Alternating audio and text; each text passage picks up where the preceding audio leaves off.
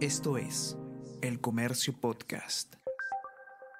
Hola a todos, ¿qué tal? ¿Cómo están? Espero que estén comenzando su semana de manera excelente. Yo soy Ariana Lira y hoy tenemos que hablar de Acción Popular, un partido eh, de mucha tradición que se ha visto manchado en, el último, en los últimos tiempos debido sobre todo a el grupo de los niños y la cantidad de acusaciones por corrupción y otros temas, sobre todo en relación al expresidente Pedro Castillo, que ha manchado al partido de la Lampa.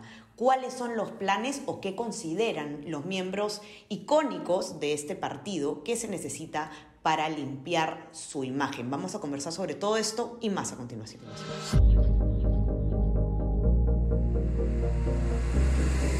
Tenemos que hablar con Ariana Lira.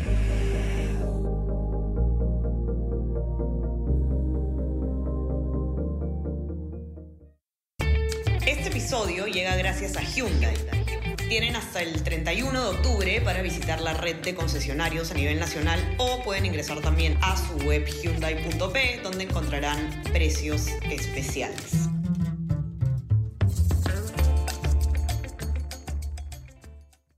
Buscan eh, recuperar el legado del líder histórico Fernando Belaúnde Terry. Qué lejanas parecen esas épocas del partido de la Lampa cuando vemos en lo que se convirtió en este eh, periodo congresal.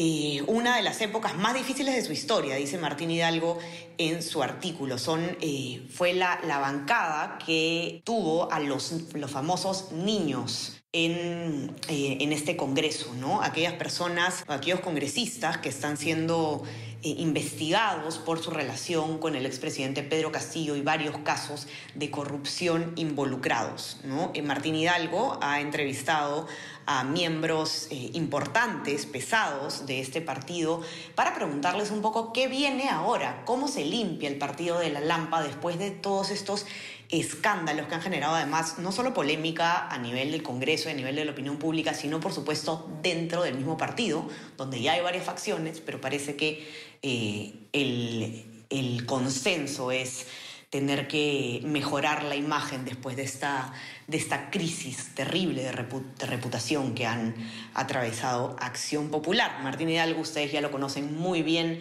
periodista del comercio y especialista en, em, en Congreso, además autor de Congresopedia, nos va a contar un poco qué es lo que ha pasado y lo que ha podido conversar él con algunos eh, integrantes muy importantes de este partido. Martín, ¿cómo estás? Bienvenido. Hola Ariana, gracias por tenerme acá en Tenemos que hablar. Sí, yo creo que todo se puede resumir en la frase que ha dicho Víctor Andrés García de la UNDE, ex congresista de, Acción Popular, que hice limpiar a morir, ¿no?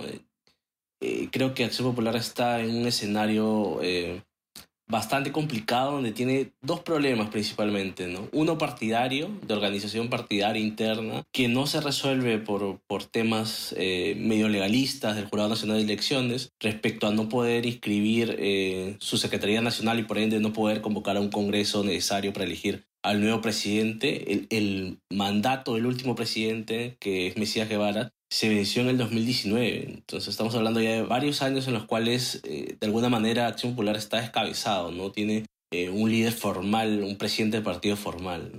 El secretario general se inscribió, de ahí eh, no se reconoció la inscripción, ahora se ha vuelto a reconocer la inscripción, pero como que no hay un reconocimiento interno, es toda una, una polémica bastante complicada.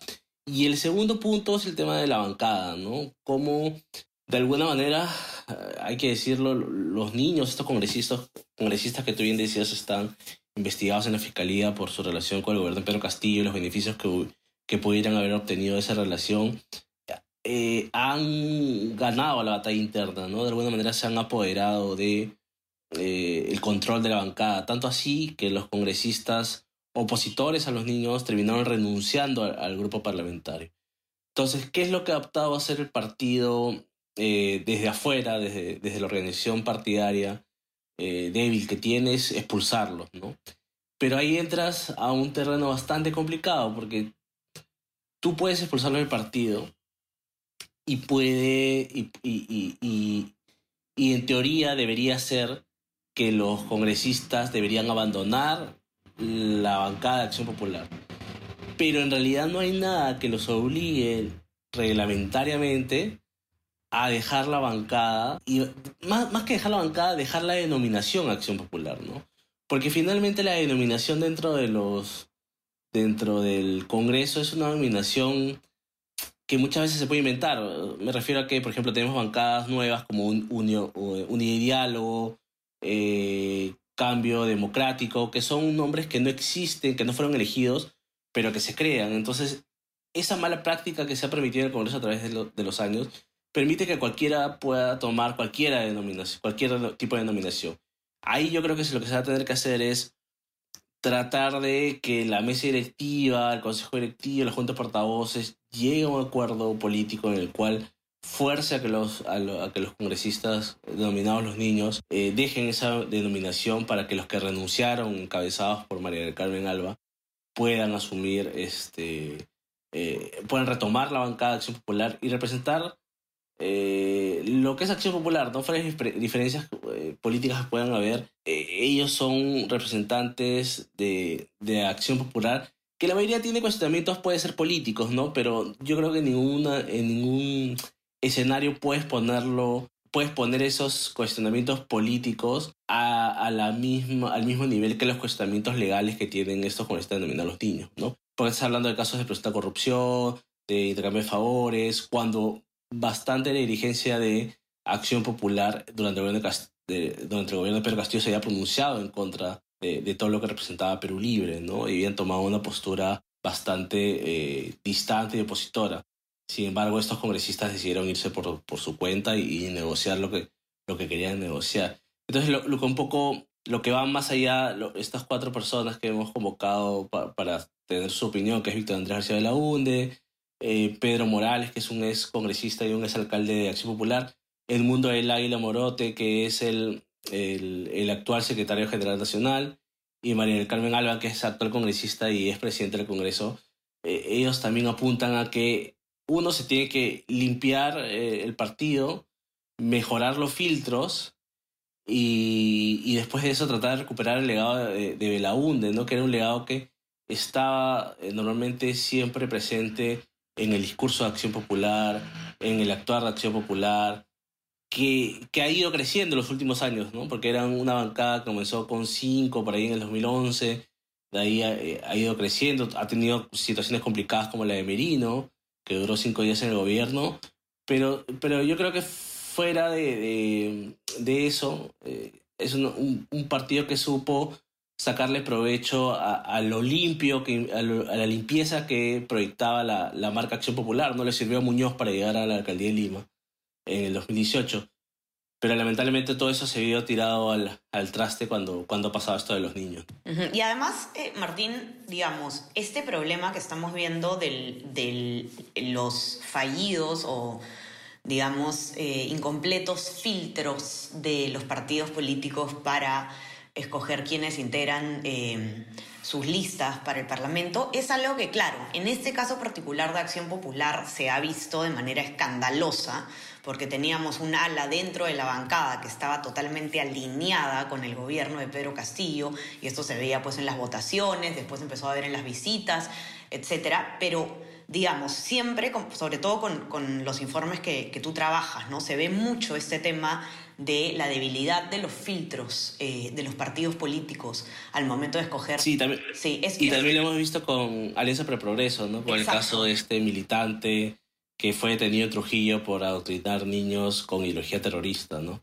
Y siempre, se le echa la culpa al Jurado Nacional de Elecciones, pero ¿qué tanta responsabilidad tiene el mismo partido de, investigar bien a estas personas? Yo creo que es responsabilidad del partido, pero también creo que los partidos deberían tener eh, las herramientas necesarias para poder filtrar. O sea, tú debes tener una herramienta donde tú pones un nombre y te salga todo el tipo de antecedentes y, demás, que, que existe cuando hay elecciones, que es la ventanilla única electoral.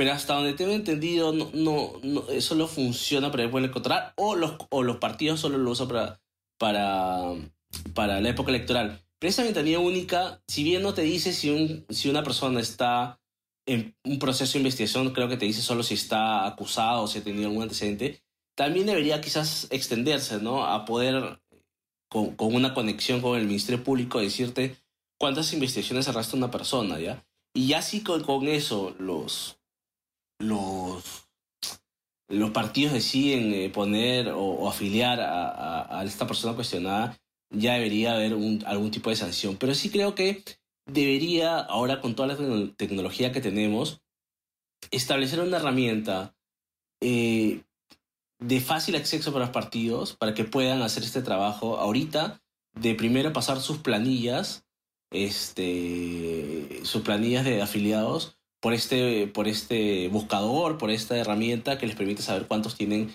antecedentes y cuántos no no hay otro tipo de y hay otro tipo de filtros que hay que hacer no porque hay cosas hay personas que por ejemplo no quizás no, no tienen una sentencia algo pero quizás están metidas en cosas indebidas pero eso ya es un poco sí más complicado si tienes, si estás hablando de 300.000 afiliados, ¿no? Y los partidos, lamentablemente, eso sí hay que reconocerlo, no. A la hora de la hora solo les interesa sumar números para decir yo tengo más afiliados que tú. Pero sí, yo creo que con toda la tecnología que hay, eh, se podría establecer este tipo de herramientas, ¿no? Quizás que los, que, que los obligar también a los partidos que usen parte del financiamiento público para poder este, realizar el tipo de filtrado cada cierto tiempo y que sea casi una obligación para que los partidos estén constantemente filtrando, ¿no? Eh, porque sí, pues, eh, yo lo escuchaba, creo que, que, no me acuerdo quién lo dijo, creo que fue alguien de APP que decía, es imposible manualmente ponerme a filtrar ahorita 300.000 afiliados que tengo. O sea, no es imposible, pero claro, te va a tomar poner una persona ahí todos los días por no sé cuántos meses cuando, nuevamente digo, hay herramientas hoy en día eh, que te dan la posibilidad de filtrar una gran base de datos teniendo los NIs en distintos, eh, distintos eh, digamos, formatos públicos para saber si tiene algún tipo de antecedente, deuda o, qué sé yo. Entonces lo que debería hacer es que el Estado o el jurado de elecciones debería como que estandarizar más allá de la época electoral la ventanilla única, ¿no? y quizás abrir un poco, pero claro, eso también necesita de una, entiendo, de una modificación a la ley, ¿no? Que permite el uso de, la ventanilla única, para que se establezca que se eh, incluyan otro tipo de, este, de antecedentes, no de antecedentes, sino investigaciones en curso, ¿no? Porque muchas, muchas veces los partidos que se, que, se quejan en, en campañas que dicen, este, es que no dicen las investigaciones que tienen en curso, solo te dicen las investigaciones que tuvo o las, cuales fue acusado o cuales no fue acusado.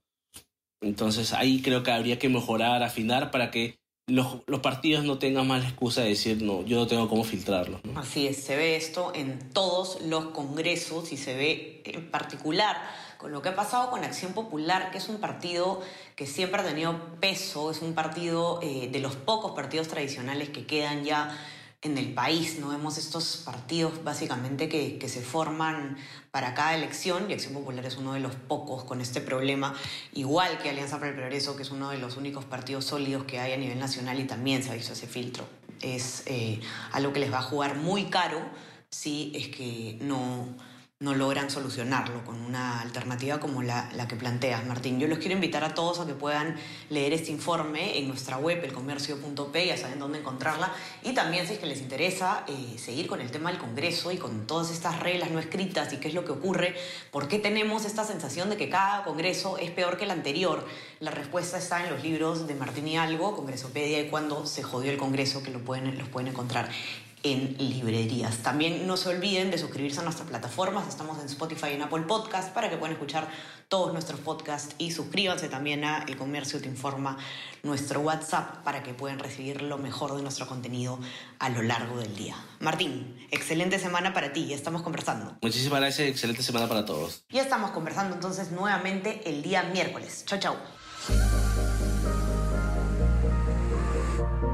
Tenemos que hablar con Ariana Lira.